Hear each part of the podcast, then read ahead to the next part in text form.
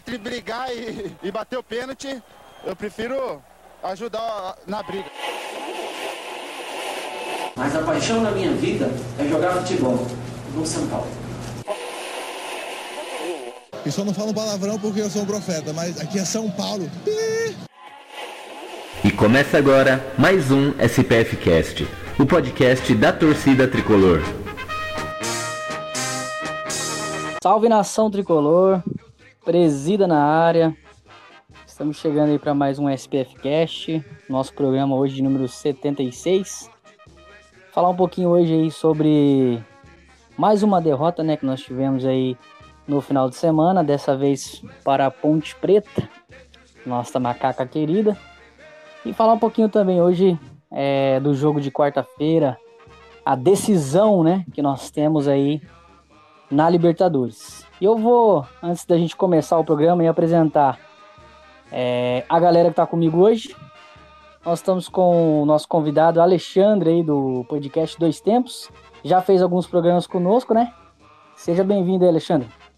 Obrigado, presida, Beto, o pessoal todo está escutando o SPF Cast. Muito obrigado novamente pelo convite aí. Estamos aí.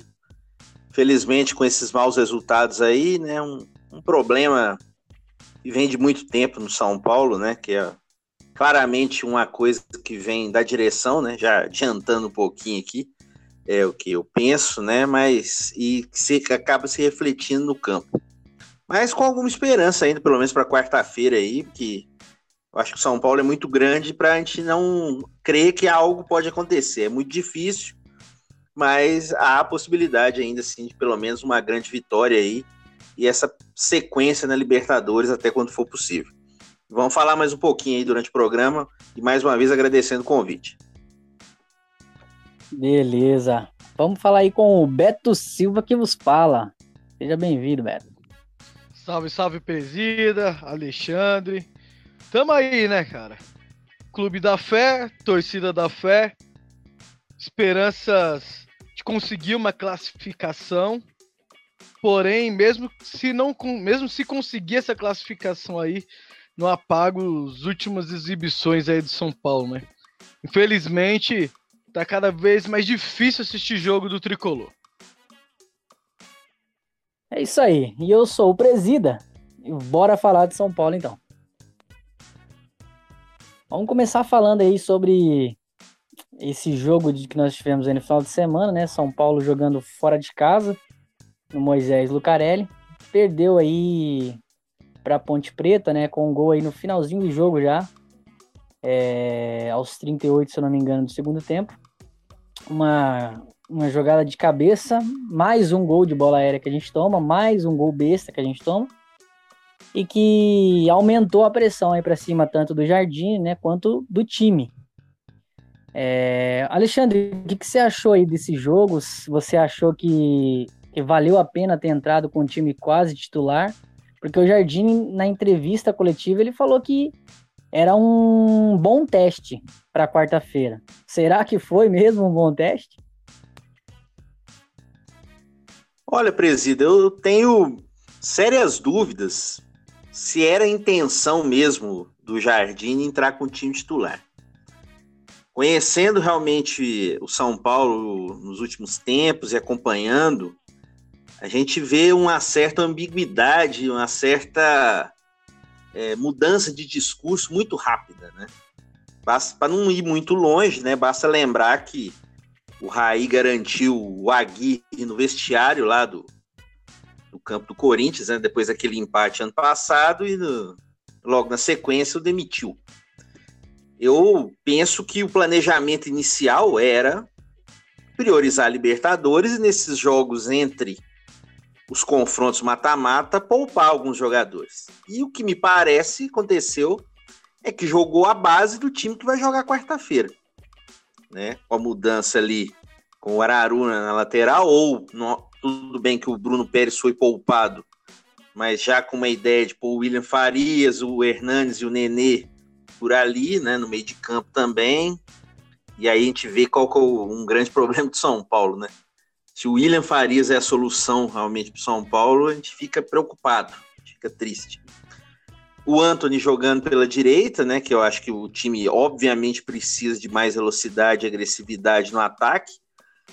E aí é, fica a questão do Elinho, né? Que já fica um pouco deixado de lado, eu acho muito cedo, é um jogador jovem, você não, não poderia jogar toda a responsabilidade em cima dos jovens, e aí entra a responsabilidade da formatação do elenco, e entra na conta, obviamente, do Raí, de não ter renovado o elenco onde precisava em algumas posições e até também o erro é, em alguns momentos do próprio treinador, onde não dá para entender o fato do Igor Vinícius não ter sido inscrito, né? Que é um jogador jovem, tudo bem que não dá para achar que é uma solução definitiva, mas pelo menos seria um jogador poderia dar uma mudada no panorama da lateral direita e nem foi inscrito para esses confrontos contra o Tajeres. Então realmente não dá para entender.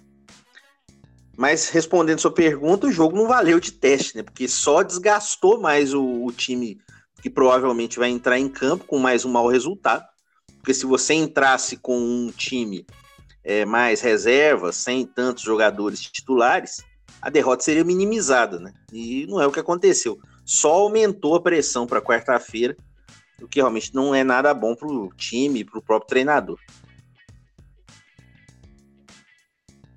Ah, cara, eu acho que essa pode ter a linha reversa aí também, né? Por quê? Se a gente for pegar aí o outro jogo, jogadores foram poupados e não fizeram porra nenhuma no jogo inteiro. Quem sabe agora não funciona o contrário. Ano passado, quando eu tava em duas competições, o São Paulo vinha ganhando, vinha jogando pra caralho. Depois que eu saiu da Sul-Americana, foi uma draga só. Só tinha um brasileiro para jogar, parece que, sei lá, os caras estavam jogando todo dia. Quem sabe, acho que pode funcionar o inverso. E eu não achei tão errado colocar esses caras para jogar, não. Os caras ganham fortunas, cara. Fortunas para jogar. E não estão jogando porra nenhuma e tem que dar folga pra esses caras. Tem que colocar os caras pra jogar direto. Os caras tem que se fuder mesmo, velho. Tem que se fuder. Porque os caras, ó, tem um, uma puta estrutura, recebe salário em dia, tem uma torcida apaixonada pelo clube e não faz por onde. Esses caras tá de brincadeira. Esses jogadores estão de brincadeira com a nossa cara. Eles têm que se fuder. Se depender de mim, joga segunda, terça, quarta, quinta. Tem que jogar e tem que entrar cada jogo e correr mais ainda, mesmo se estiver morrendo. Tem que puxar fôlego de onde não tem. Porque esses caras tá muito mal acostumados, cara. Então acho que eles têm que se fuder um pouquinho e tem que correr mais. E da boa, você falou aí, William. Eu falei, o cara não foi testado. Ontem, um joguinho mais ou menos, o cara foi mal, mal. Ainda bem que o Luan voltou da sub-20. Que o Luan tem que entrar e tentar acertar esse meu campo.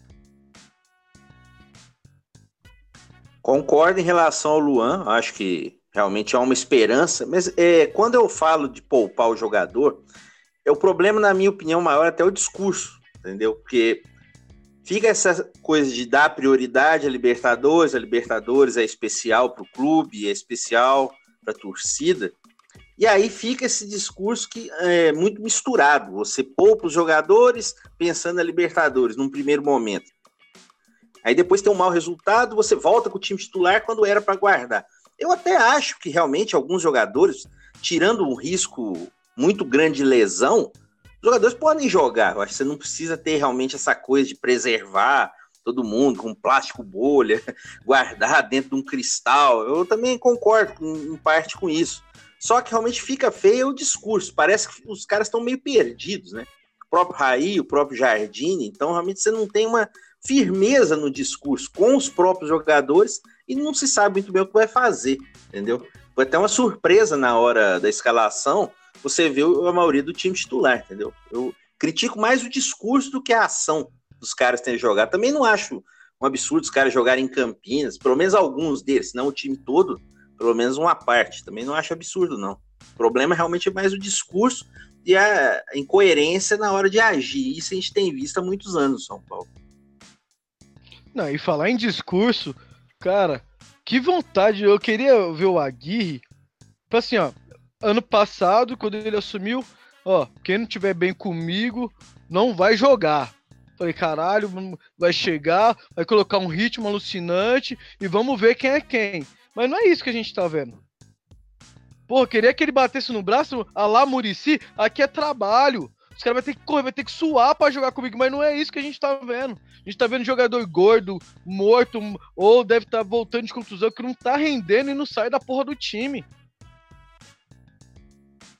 E o discurso, ah, é que pode melhorar, não jogamos bem, mas vamos melhorar, vamos melhorar. Mas sabe aquele vamos melhorar, tipo, que não convence nem, nem ele próprio? Já que você tá falando de discurso, porra, acaba jogo, tem que ter cobrança. E se ele chegar lá pra, na entrevista e falar assim, que o time vai melhorar, então ele tem que falar com firmeza que vai melhorar. Não, ah, vai melhorar. Tamo melhorando. Vamos ter mais agressividade. Porra, tá muito passivo isso aí, velho. Com certeza. E, e, eu acho também que já veio esse problema é, já do ano passado com a demissão equivocada do Aguirre naquele momento. Até na, na época eu não estava participando aqui dos programas, né?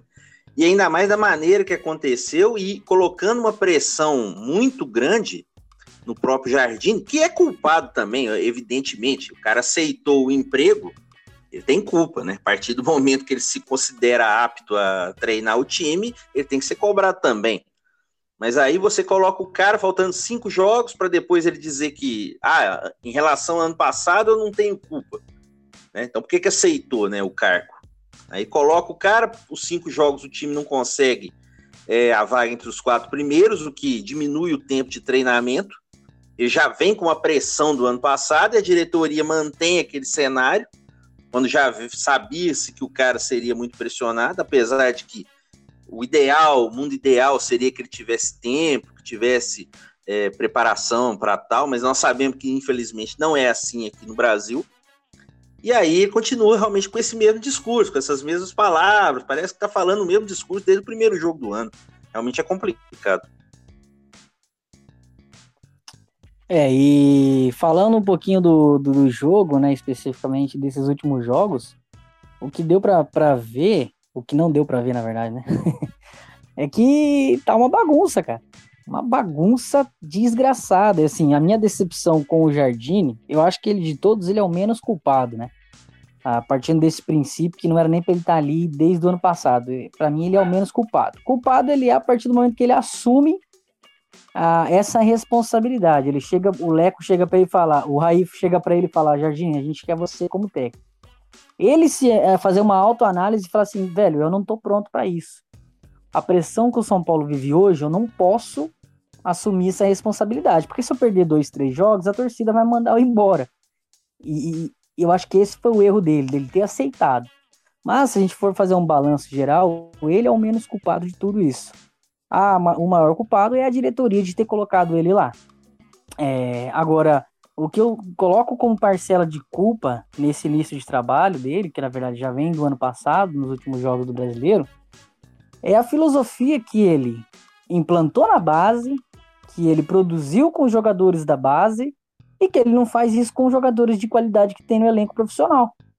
Ou seja, ele é, se autodenomina um cara de ataque, um cara que propõe o jogo, um cara que tem a posse de bola ofensiva e tudo que esse time é ou não é é ser ofensivo, velho. Um time que passa dois jogos contra times pequenos e não consegue dar dois chutes no gol é uma vergonha.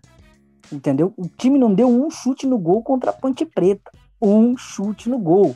Eu fui fazer a narração no canal, velho eu só vi lance da Ponte Preta. Não teve chute do São Paulo. Eu só dei risada nos lances do São Paulo. Que era uma bagunça. O Hernani jogando de volante. William Farias perdendo bola, igual um besta no meio da defesa. Acima do peso também, fraco, jogador fraco. E que não foi por falta de aviso. Jogador de empresário, isso aí, certeza. É, jogadores, jogadores do ataque que não, que não se entendem, um bate cabeça com o outro, ninguém sabe a posição exata que joga. Então, assim, a, a, a mídia, ou sei lá, a, até a diretoria fala, pô, mas a torcida não tem paciência. Mas, cara, não é questão de ter só paciência, é questão de que tá errado, tá ruim. Né? Qual que é a. Como que a gente vai olhar para um time que tá jogando esse futebolzinho e vai falar, vai ter convicção de que quarta-feira vai se classificar? Não tem como, bicho. Nem o torcedor mais otimista, imagina numa épica virada. A gente torce pela camisa do São Paulo, pela instituição São Paulo Futebol Clube, mas não por, porque os caras têm futebol para isso. Entendeu? Mas sabe o que é o foda, presida? Assim, ó, não era pro, pro São Paulo tá já jogando fino da bola, isso aquele espetáculo. Mas, pô, gol de bola parada. São Paulo só toma gol de bola parada. Gol de tabela no meio da defesa. O time não consegue dar três passes ofensivos, ou seja, três passes em sentido ao gol. Essas coisinhas mínimas já era para ter implantada. Era para, mesmo que o jogador errasse, fazia, tocava uma, duas, na terceira errava o passe. Mas estava indo em sentido ao gol. São Paulo só toca a bola de lado e ainda erra. São Paulo pega a bola, só faz cruzamento, não ganha uma. Vem uma bola na área do São Paulo, gol.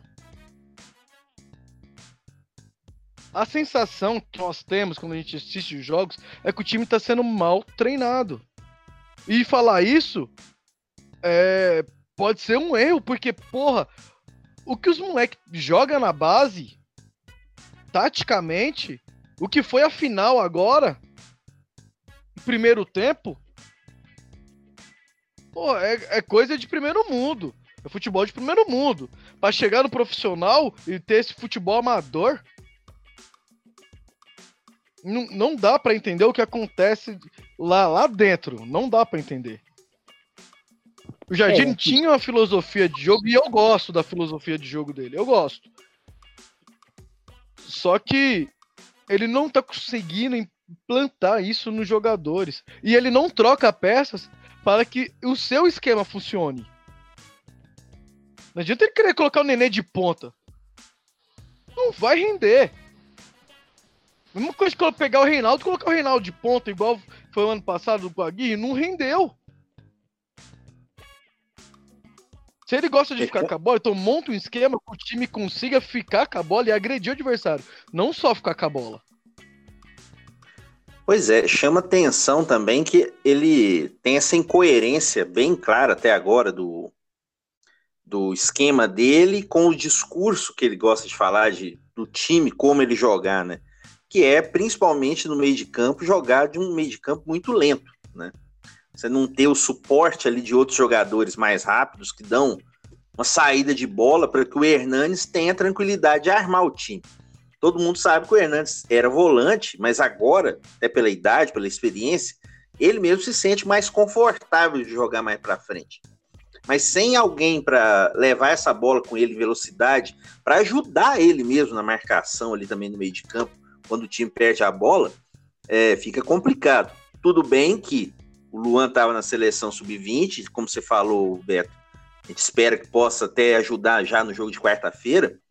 E o próprio Lisieiro sentiu uma contusão, acho que são peças que dariam talvez um ânimo, pelo menos no meio de campo.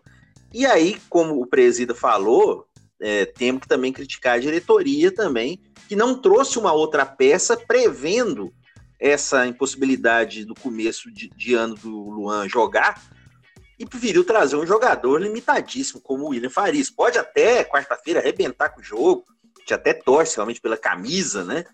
Mas a gente sabe pela carreira dele é um jogador comum, no mínimo, né? Então poderia ter trazido uma peça muito mais relevante para o elenco. Eu acho que já do meio de campo já começa realmente esse problema do time. Um time, como você falou, toca muito pro lado, fica esse lenga-lenga em muitos momentos aí e chega com muito pouca velocidade pro gol e se recompõe também com uma certa lentidão.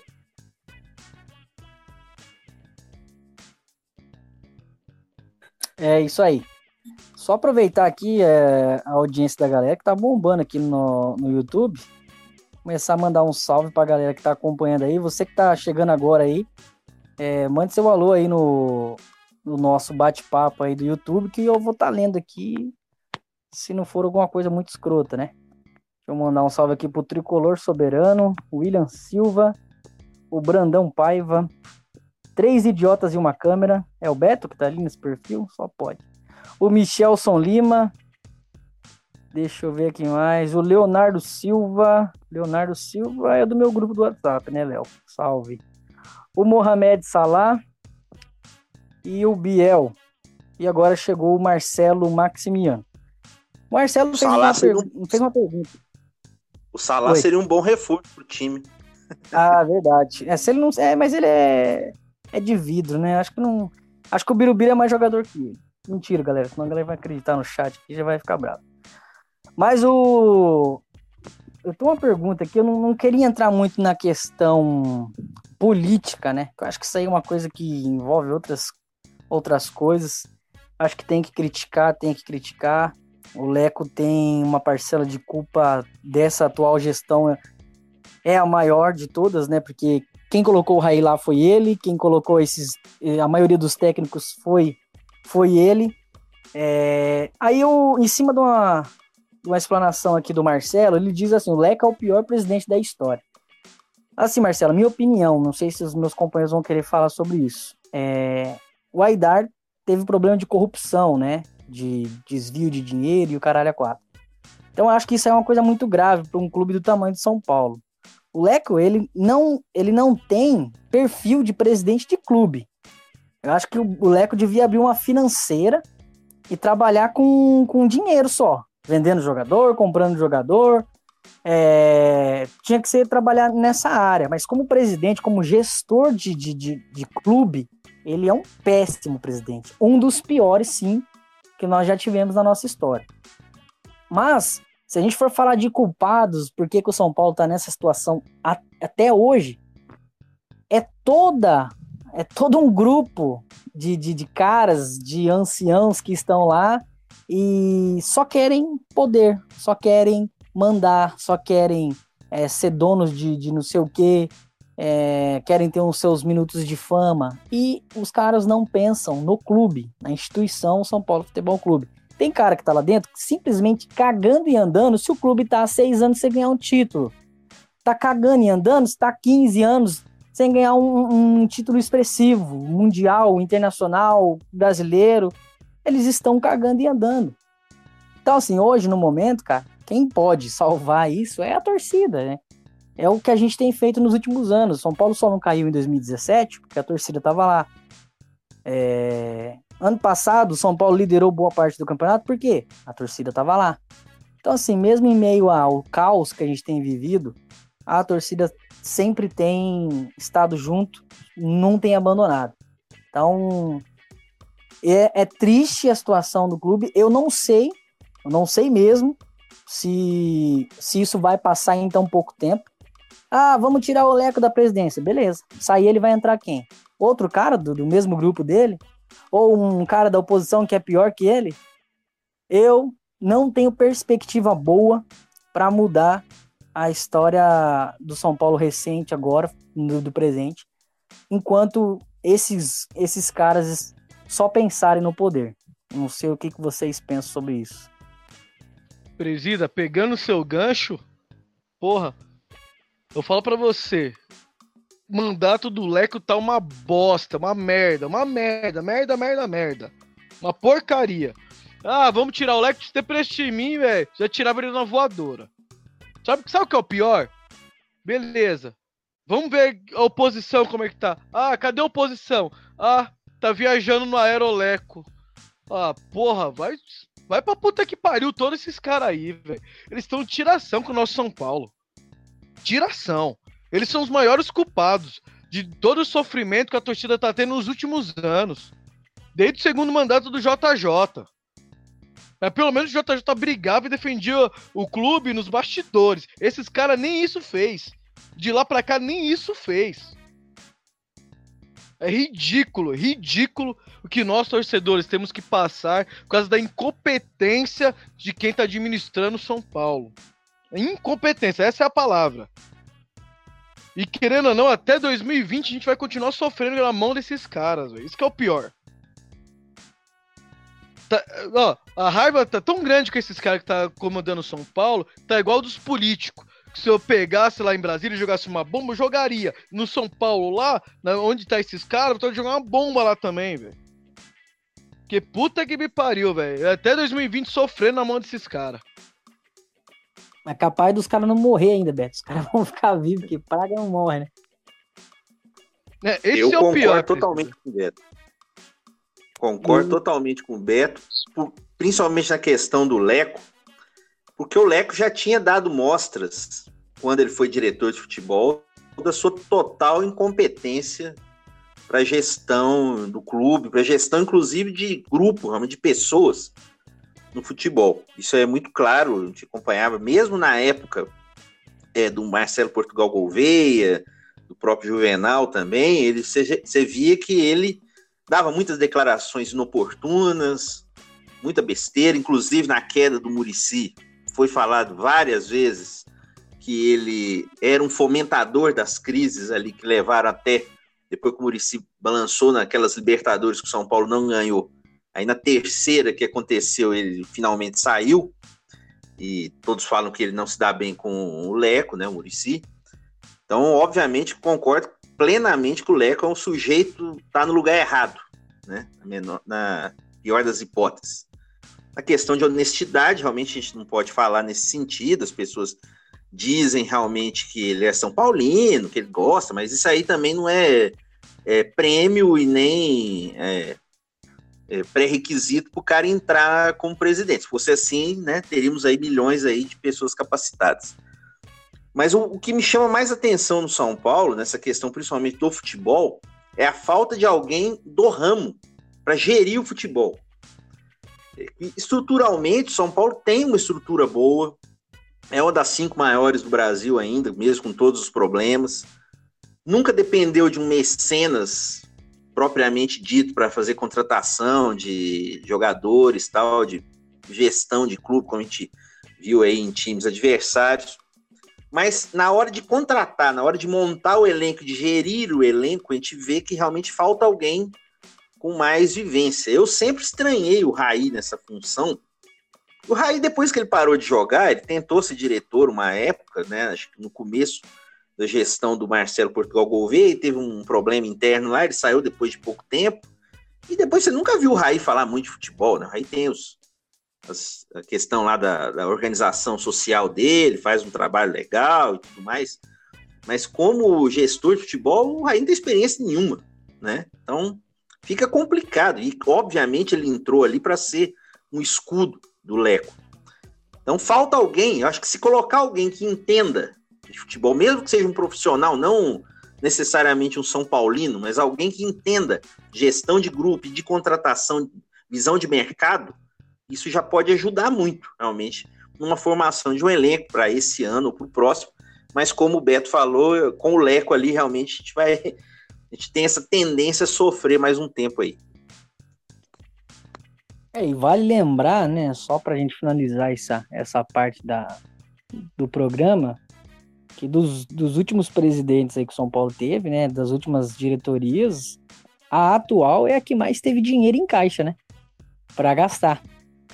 Ano passado foram 55 milhões e gastos em contratação para o time se classificar apenas para pré-Libertadores, o que é muito pouco para um clube que investiu, que investiu, jogadores de nome que, que, que, que trouxe. Então tá mais do que provado a incompetência de, desses caras que estão aí só para destruir e não construir. Mas para finalizar então, referente ao jogo contra a Ponte Preta, vamos pro bola cheia e bola murcha, se é que teve bola cheia, né? Eu vou ficar por último aqui porque eu não vou pensar um pouco. Mas aí, Alexandre, teve um bola cheia, um bola murcha para você aí nesse, nesse jogo contra a Ponte? Bem, bem simples e bem direto. Bola cheia, eu vou dar para o Anthony, até pela esperança que ele pode nos dar ainda, né, de bom rendimento e pelo primeiro tempo razoável. E bola murcha para todo o restante. Simples. Ah, acho que não precisa nem de colocar pra votação, né? Vai ser unânime, porque. Brincadeira. Não, não quer mudar mesmo, Beto? Ah, velho, mudar, mudar com o quê, cara? Difícil. bola cheia não, não tem como. O, Ant, o Anthony é o único que dá um pouquinho de esperança pra gente. Não, não tem. O único que tentou fazer alguma coisinha ali. Ou senão eu posso dar o, o, bola cheia pro Birubiru, né? Que parou a dor de barriga dele.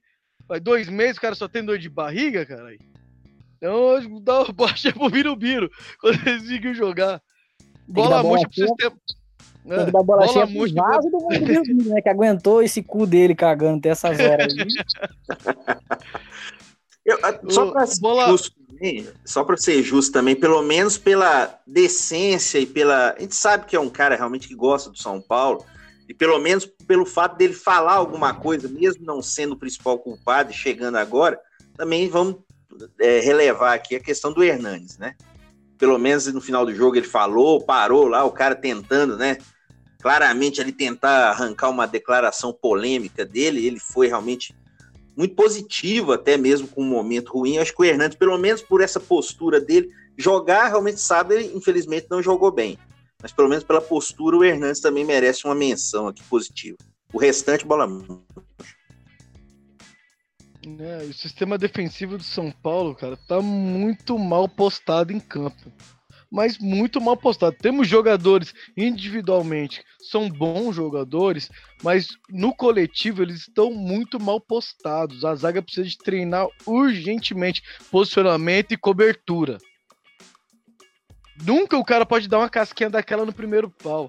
Nunca a gente pode tomar um gol daquele lá contra o Santos. Porra, tá, tá difícil o sistema defensivo do São Paulo. Isso é treinamento cobertura e posicionamento. Isso é treinamento, isso é dia a dia. Então, seu Jardine, atenção. É isso aí. É... Resumindo, bola cheia Anthony, bola murcha, principalmente o Jardine neste jogo contra a Ponte Preta. Vamos mudar um pouquinho de assunto então agora. Vamos pro momento tensão do programa, né? Porque nós temos dois dias, né, aí de, de muitas orações.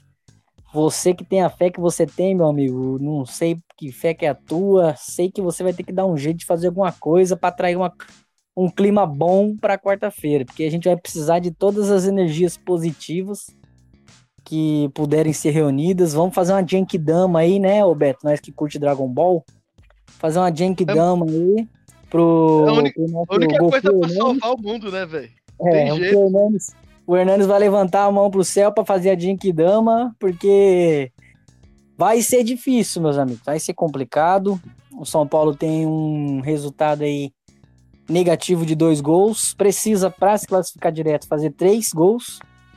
2 a 0 é, em, vai para os pênaltis, né? Empate vai para os pênaltis. E se o São Paulo tomar um gol, fudeu. Se tomar um gol, vai ter que fazer quatro. E um time que vem de cinco jogos, ele fez apenas um gol. Eu diria que a missão é quase que impossível. A gente fala quase que impossível porque a gente torce pro clube da fé. Nós temos fé nesse, na instituição, como eu falei, né? Porque também se você falar, ah, eu acredito no time, a galera já vai começar. Ah, você acredita no paneleiro, ah, você não sei o quê, nenê. Não, porra, eu caguei pra esses caras que estão ali. Só que, infelizmente, meus amigos, é aqueles caras ali que vão ter que fazer alguma coisa. Então, se a gente tem que. Se a gente tem alguma, alguma opção, é essa: é torcer para que esses caras, na quarta-feira, estejam iluminados e que eles consigam fazer o que não fizeram desde o ano passado, no final do ano passado, fazer agora num jogo em 90 minutos. Fazer três gols, se puder fazer mais. Saiu uma parcial agora aí, agora há pouco, de, de 32 mil ingressos vendidos, o que eu acho que é muita coisa até para o andar né, que estava vindo. Ingresso muito caro, 70, 90 reais os mais baratos. E duas derrotas seguidas, né? Jogando um futebol pif, e mesmo assim, 32 mil ingressos vendidos. Eu acredito que, que, que esteja aí na casa dos 40, 45 mil, mil pessoas no Morumbi. E vocês aí, vocês acham que o São Paulo vai entrar nervoso, vai querer já ir para cima? Vocês acham que o Jardine vai ousar colocar só um volante? O Luan acabou de voltar da seleção sub-20, acredito que a chance dele ser titular é muito grande. Vocês acham que ele pode surpreender e colocar só o Luan de volante botar um time muito ofensivo ou não? Eu tenho minhas dúvidas se ele vai colocar realmente só um volante, apesar de que é, ele fez esse teste no sábado com o Farias, o Hernanes e o Nenê. É, eu tenho dúvida se ele não vai querer colocar os dois, o Luan e o Farias, para depois deixar algum jogador guardado para o segundo tempo. Eu não faria isso. Levando-se em conta que o Lisieiro está machucado, eu já entraria realmente com um jogador só de marcação, com o Luan sendo esse jogador mais rápido, o Hernanes, né, o, o Anthony, o Everton, o Pablo, e aí a dúvida realmente, tudo bem, você vai pensar no Nenê como jogador ali junto com o Hernandes. Acho que o meio de campo ele fica um pouco lento realmente, né? Então realmente você poderia testar uma outra opção ali e tal no meio de campo Aí, até se o Igor Vinícius tivesse sido inscrito, poderia jogar ele ali e o Bruno Pérez jogar pelo meio de campo, como foi muitas vezes ventilado, ele jogou algumas vezes na Itália, mas ele nunca foi testado também nessa situação. Então realmente fica um pouco complicado. Eu tenho dúvida se ele vai colocar o time já todo ofensivo. Não sei. Ele não deu indicativo disso, tirando esse jogo de sábado, e o time não foi bem. Então não sei se ele vai querer. Primeiro eu vou proteger para depois ir com tudo. Não concordo. Acho que deveria tentar o máximo com o que ele tem. Até porque muito provavelmente o emprego dele está em risco também. Ah, eu também, eu não sei. Eu seria usado ao extremo, cara. Já começaria indo com tudo. Ó, minha formação ia ser o Volpe, Bruno Pérez, Arboleda, Bruno Alves e Reinaldo. Luan, Hernanes e Everton no meio campo. Eu colocaria o Everton no meio campo. Aí entraria com o Anthony de um lado, Elinho do outro e o Pablo na frente. É, eu lembrei do eu Carneiro também. Ah, o Carneiro o Everton. Um... Não, o Carneiro eu acho que é a opção pro segundo tempo. Não o Diego Souza. O Diego Souza tá pesadaço. Tem que entrar em forma, cara. Entrar em forma. Pra mim, o, o Everton é o único jogador que o São Paulo tem que você fala pra ele, Everton, você faz essa função, ele vai saber fazer.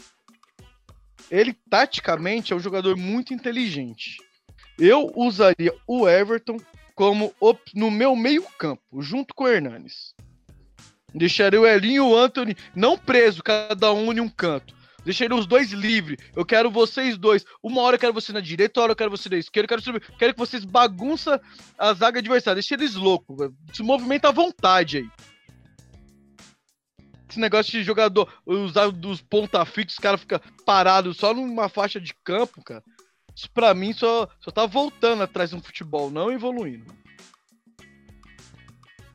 É, Concordo. E, assim, eu pensar, realmente não tinha pensado nessa opção do Everton, mas pelo meio, concordo, mas eu acho que é uma boa saída. Assim. Eu, o Carneiro é que eu acho que pode ser a opção. Pra, o Diego Souza, para mim, não é opção de nada no, no, momento. Pode até você ficar na área ali, esbarrar uma bola nele, sobrar e fazer um gol, mas é opção para entrar em forma. Concordo totalmente com o que você falou. E realmente não tinha pensado essa, o Everton um pouquinho mais por dentro. Sim. Poderia ser uma opção totalmente ofensiva. Não acho errado, não.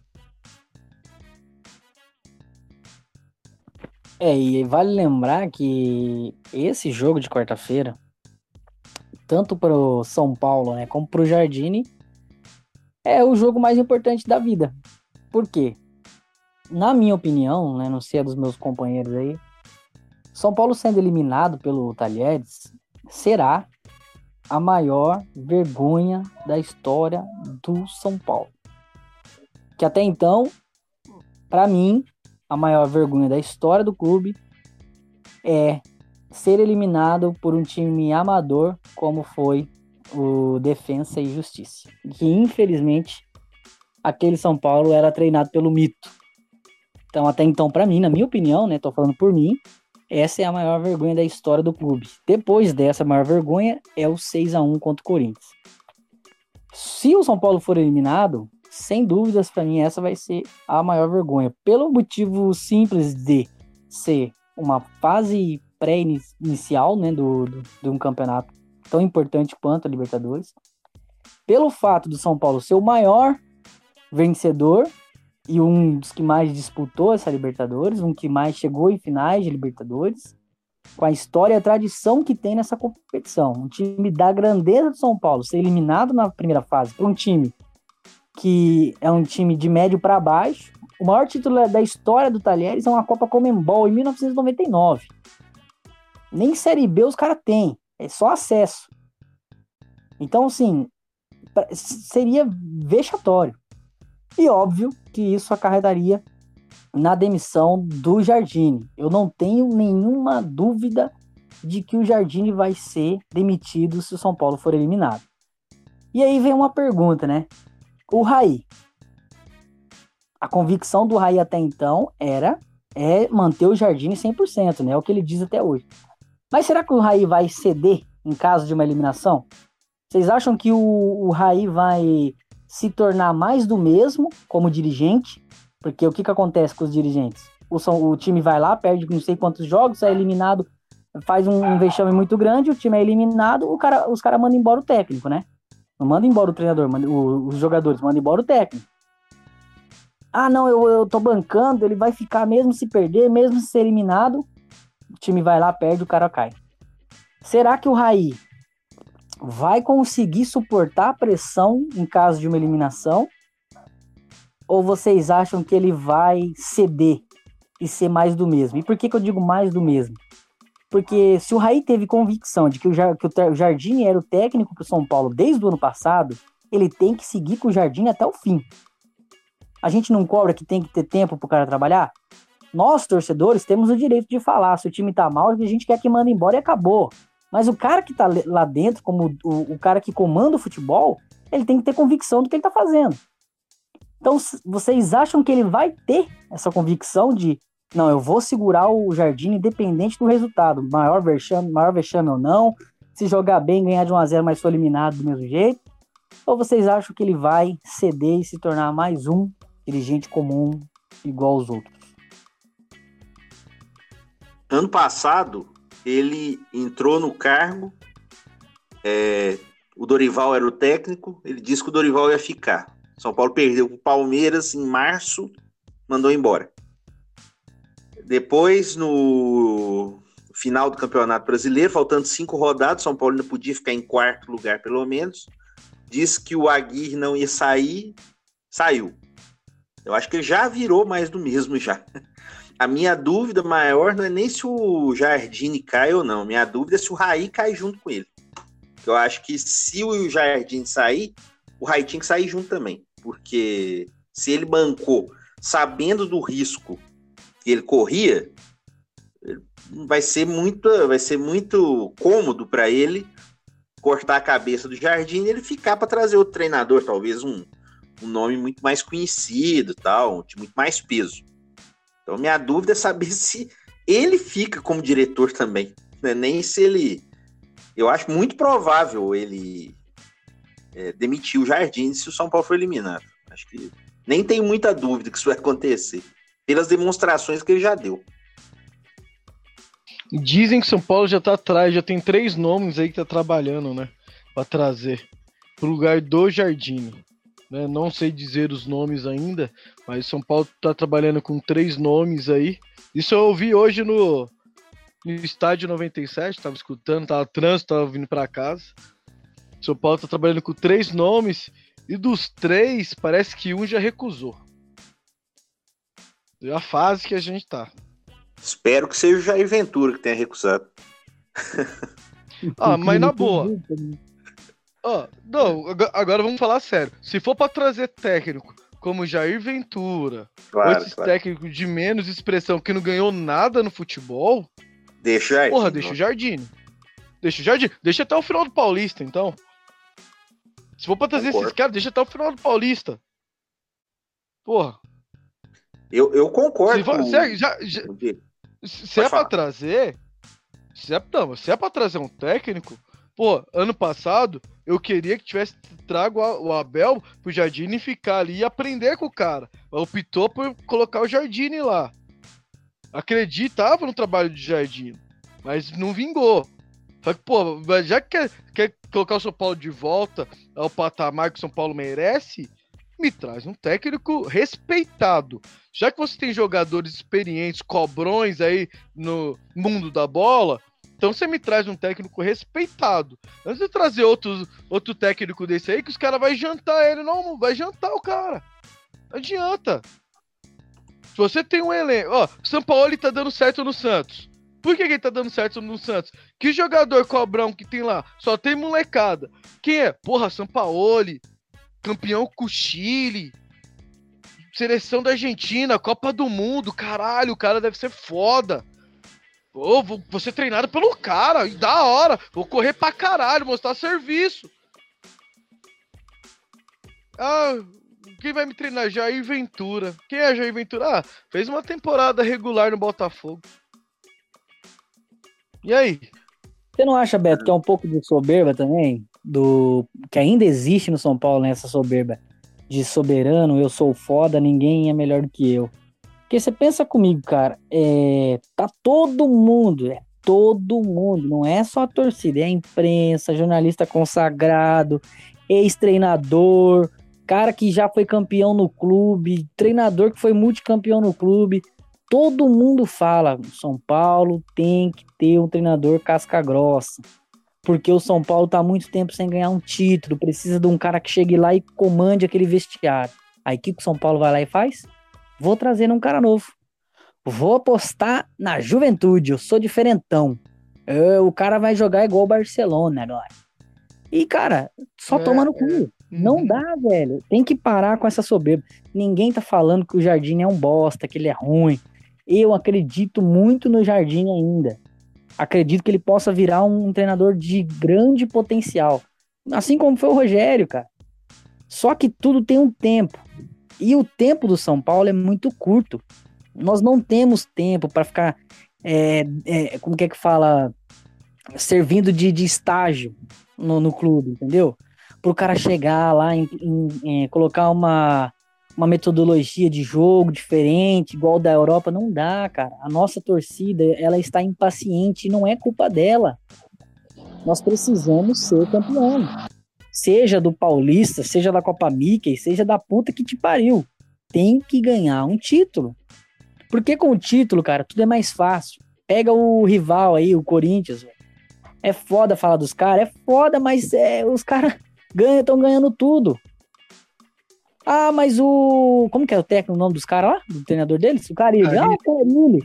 Ah, o Carilli, em, em, um ano, em um ano de Corinthians, ganhou um paulista e um brasileiro. Beleza. Mas ele tá há quanto tempo no clube? Há quanto tempo ele é auxiliar de técnicos, técnicos é, campeões? Ah, ele foi auxiliar do Mano e do Tite. Que ganharam títulos. Ganharam títulos. O Mano, se eu não me engano. Foi por muitos anos, né? Muitos anos. Por muitos anos, não foi só um tempinho, não. É, se eu não me engano, o Mano foi campeão da Copa do Brasil e de algum campeonato paulista, se eu não me engano com um estilo de jogo bem diferente do que ele tem hoje. Era um estilo bem defensivo. Depois entrou o Tite, campeão mundial, campeão brasileiro, campeão da, da, da Libertadores. Então o cara pegou uma experiência diferenciada, velho. Quando ele, ele, ele teve a sua oportunidade, o Corinthians já estava num momento que não tinha uma pressão tão grande para títulos. Então ele teve mais tempo. Nosso caso é diferente, cara. É um time que já vem quebrando a cabeça há vários anos. É um, um time que é uma equipe que já vem lutando até contra rebaixamento seguidamente. Então não tem, a gente não tem tempo. Então assim, eu acho infelizmente tendo uma eliminação, o Jardine vai cair, o Raí vai ceder, vai cair também junto com o Jardine, Cuca deve assumir o São Paulo. Agora, a gente está falando do lado negativo da coisa, né? Assim, a gente está sendo o, o, o mais pessimista de tudo. Porque a gente tem que ser realista também, né? Ah, não, pô, vocês estão aí torcendo contra o São Paulo. Não, a gente não tá torcendo contra o São Paulo. A gente torce São Paulo, acredita que vai que dá para conseguir a virada, mas a gente tem que ser realista. A situação hoje é essa. A chance de ser eliminado é muito grande. E não pode esquecer também que depois, se, se passar pelo Talheres, tem outra é, é pedreira que provavelmente é o Atlético Nacional. Só um time, só que eliminou a gente em 2016. Só. Não, é o Medellín, Independente é o, Medellín. É o Medellín? É. Mesmo assim, vermelho azul. Mesmo assim, assim é, o time cascudo que tá em é. todas as Libertadores. Né? Desse, desses, oh, desses, da pré, desses da pré-Libertadores é o mais difícil. Desses Isso. da pré-Libertadores é o mais difícil. Então, assim, não é outra, é uma outra parada difícil. São quatro jogos para você chegar na fase de grupo. E passando pela fase de grupo, ainda tem, Bo é, tem River e, e, e Internacional como os principais times. Então, a caminhada do São Paulo é muito difícil. Por isso que a gente fala que não tem tempo para fazer testes. Agora, falando da parte boa, eu acredito, sempre vou acreditar. Se o São Paulo jogar tudo o que sabe, cada um, cada jogador da sua função, jogar tudo o que sabe, eu acho que a gente tem condições de golear o Talheres.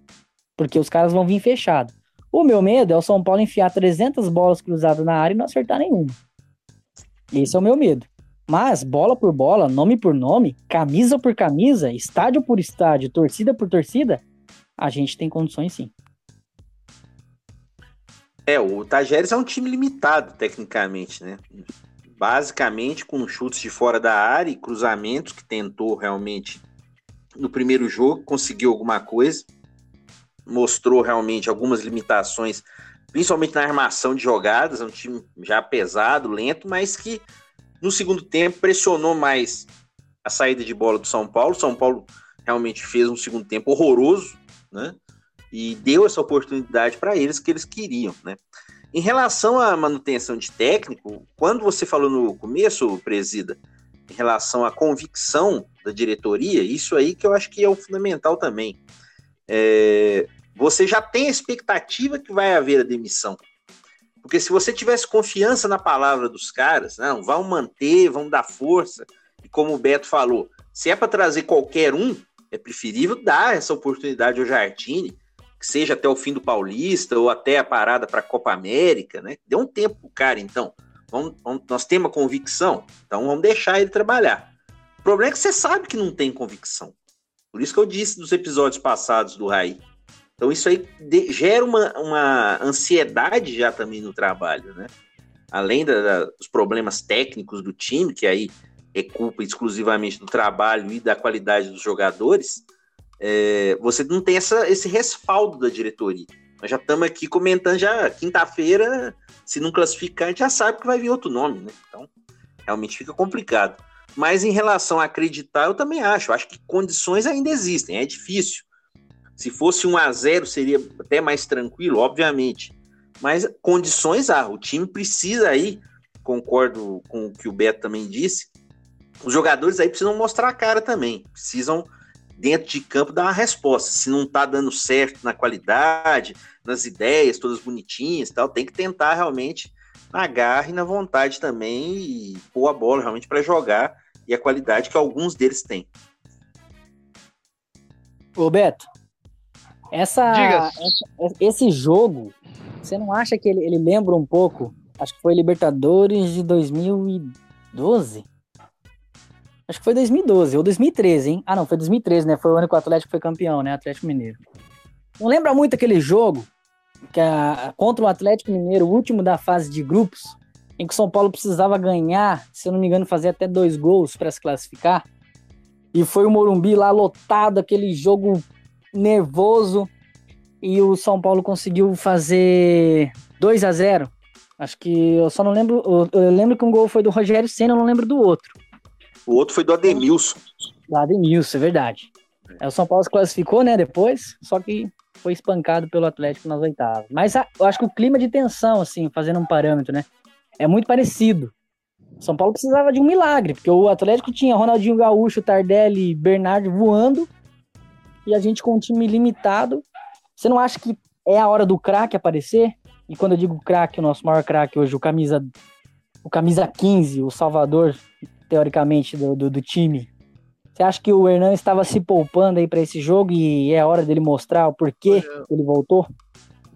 Com certeza, Ares daquele jogo É, bem lembrado. Muito bem lembrado. Assim como aquele jogo que estava São Paulo e Corinthians no mesmo grupo. São Paulo perdeu o primeiro jogo. Poderia ser que não se classificava e tinha que ganhar no Morumbi para ter chance para classificar no último jogo contra o São Lourenço, lembra? Essa também, mesma, mesmo esquema. Uh, eu já discordo referente ao craque, presida. Esses jogos é jogos que aparecem heróis que você não dá nada. Por exemplo, o caso do gol do Ademilson. Aí todo mundo, porra, Ademilson, o garoto veio da base, mas não vingou no São Paulo. Eu acho que é o jogo de heróis improváveis, cara. Eu acho que pode, sei lá, aparecer um gol aí do Bruno Alves aí de cabeça. Ou um gol do Bruno Pérez, um chute de fora da área. Uma coisa desse tipo, assim, cara. Vai ser um, Vai ser um jogo sofrido pra caramba, isso eu tenho certeza. E vai, com certeza vai ter um herói improvável, o Carneiro. Vai entrar no segundo tempo, vai fazer dois gols e classifica o São Paulo. Algo desse tipo. Então vamos pros palpites, então? Vamos, vamos já que nós estamos nessa vibe, vamos, vamos pros palpites. E eu quero uma coisa diferente hoje.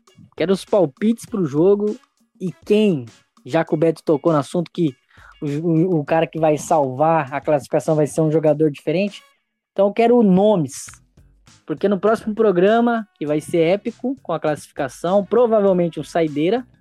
Então, ó, você que tá é, escutando esse programa aqui, já fica atento, hein? Na quarta-feira, pós-jogo, provavelmente vai ter um saideira, um programa rapidinho ali de 20 minutos, falando, se Deus quiser, da classificação heróica do São Paulo. Então vamos lá.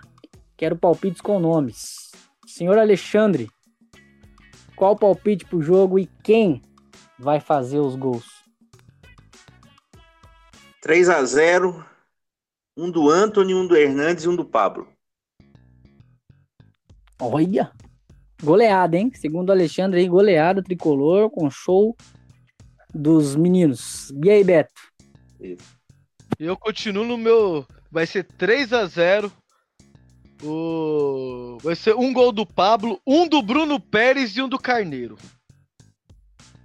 Meu Deus do céu, aí você não quer só milagre, você quer o quê? Salvação? Eu falo pra você, esse jogo vai ser o divisor de água pro Bruno Pérez. Ele vai jogar muito essa partida, vai meter um gol de fora da área.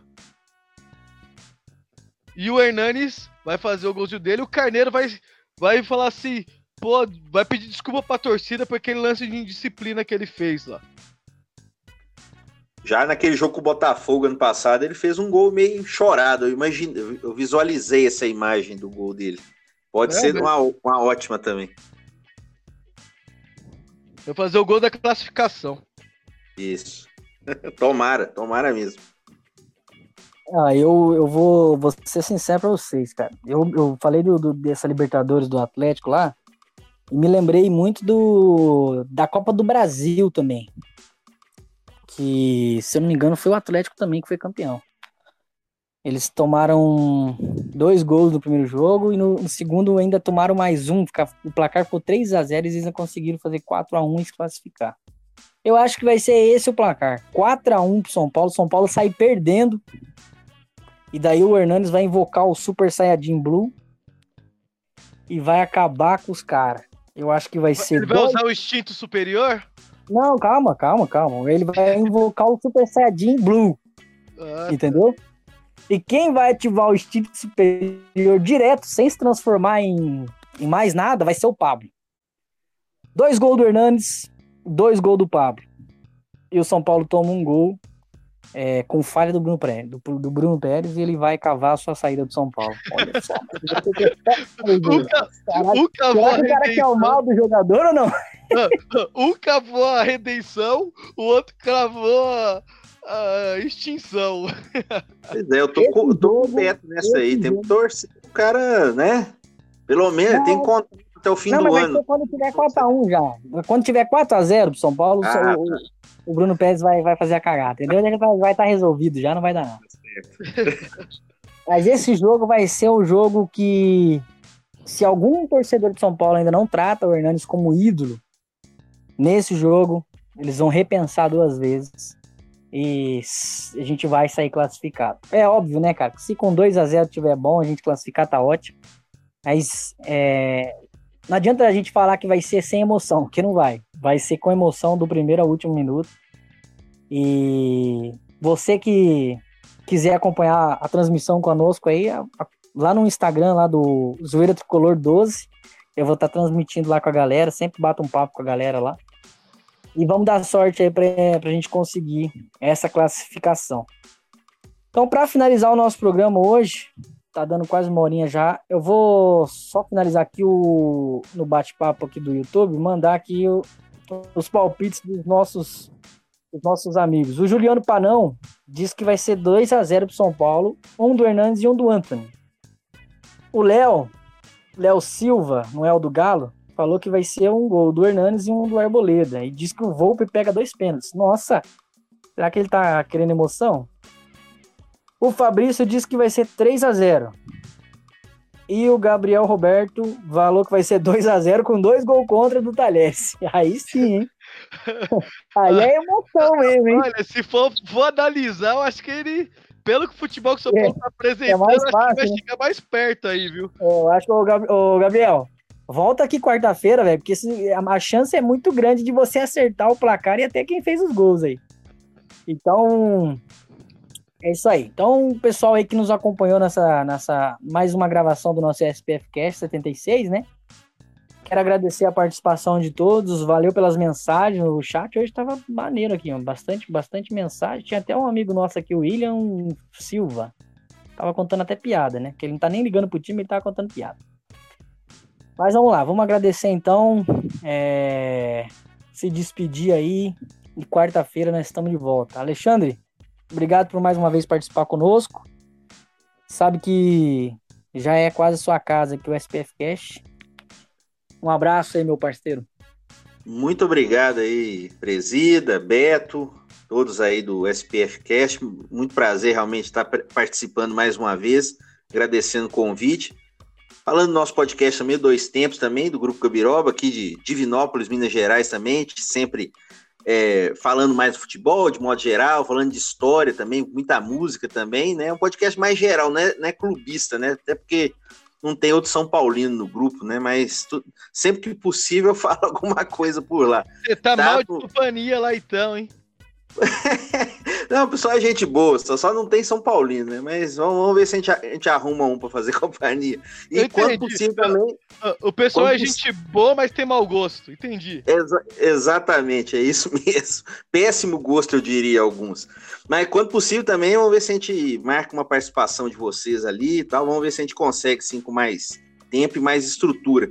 E agora, na torcida aí para quarta-feira, que realmente seja uma atuação boa do time, que os jogadores também assumam essa responsabilidade, que o próprio Jardine é, veja realmente que a situação dele é ruim no momento, né? E que talvez ele faça talvez o mais simples, que ele possa é, corrigir os erros do time e fazer os jogadores ter essa confiança e fazer realmente respeitar, principalmente também a torcida do São Paulo e a camisa que eles estão vestindo, né? Porque, como o Presida falou, é, é um risco de um grande vexame da história do clube, né? Então eu acho que isso tem que ser evitado, não só por zoação ou por qualquer coisa, porque é uma marca que fica para todos ali que vão participar. E que o São Paulo possa seguir nas Libertadores e que na quarta-feira a gente tenha um podcast mais alegre, né? Depois do jogo. Um abraço a todos e muito obrigado novamente pelo convite. Valeu, valeu, galera que segue o trabalho do Alexandre aí, que é fantástico. Beto, suas últimas palavras aí antes deste jogo. Ah, vou só ler uma pergunta de um ouvinte aqui. Um tal de Giovanni Ferracin. Conhece, presida? Ah, é um anãozinho aí que mora em Santo André, né? Isso, chato. Ele mesmo. Uhum. Ele fez uma pergunta aqui, ó. Quando que o programa vai pro ar? Fiquei sabendo que o editor é meio lerdo. Tem que avisar para ele que o programa vai pro ar quando ele participar de algum programa. O cara tá de férias ainda, fica enchendo o saco, é foda, hein? É dono do programa, né? Foda. Não tá pagando salário faz três meses, já vou entrar na justiça já para poder procurar outro clube. Ah, eu, eu, eu já entrei já, já tô quase me desvinculando.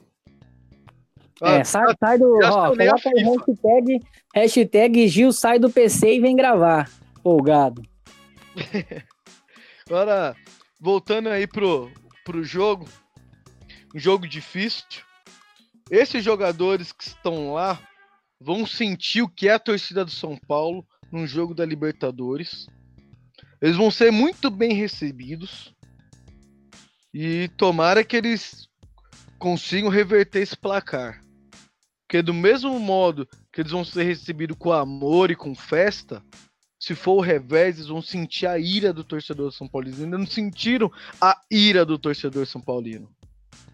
Se eles acham que agora tá ruim, tá um inferno, então é melhor eles correr. Correr pra caramba, porque tem que ser o jogo da vida deles.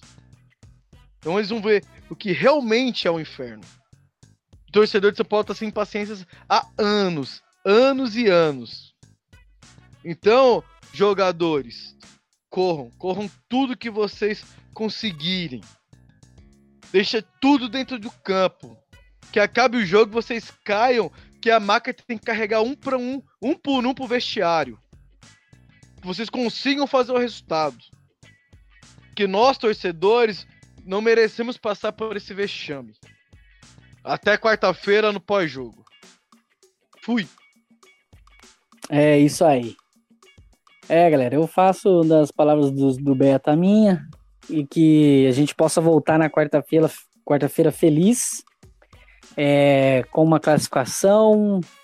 Serão 20 minutos ali de palavras boas. Nós não estamos nem aí pro Paulista, meu irmão. Nós queremos quarta-feira. Nós queremos é, quem for ao Morumbi que saia de lá chorando de alegria, devolvendo o orgulho do São Paulo na Libertadores.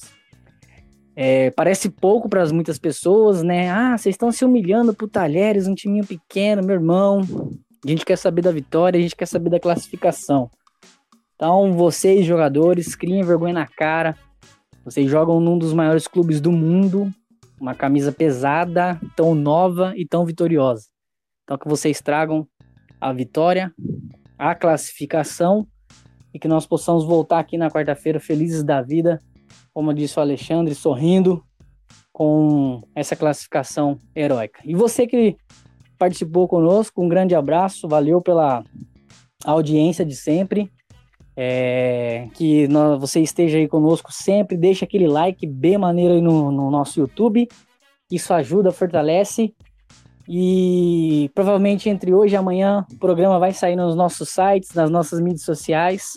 Corre lá para acompanhar, siga todos os nossos perfis. E um grande abraço, valeu!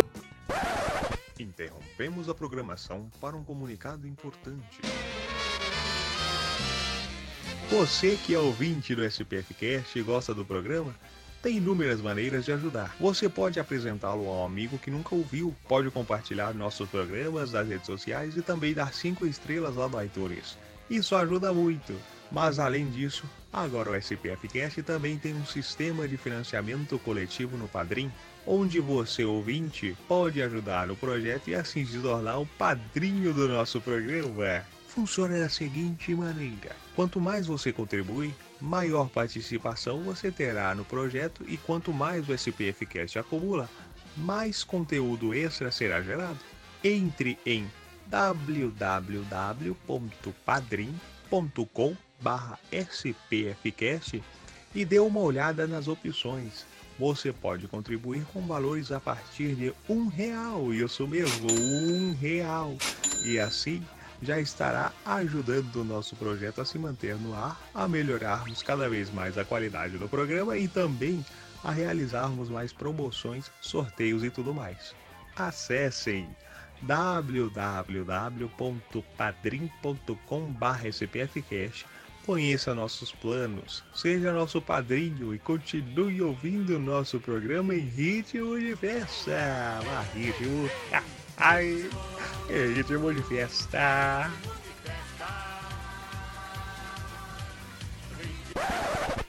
My life be like, yeah. My life be like,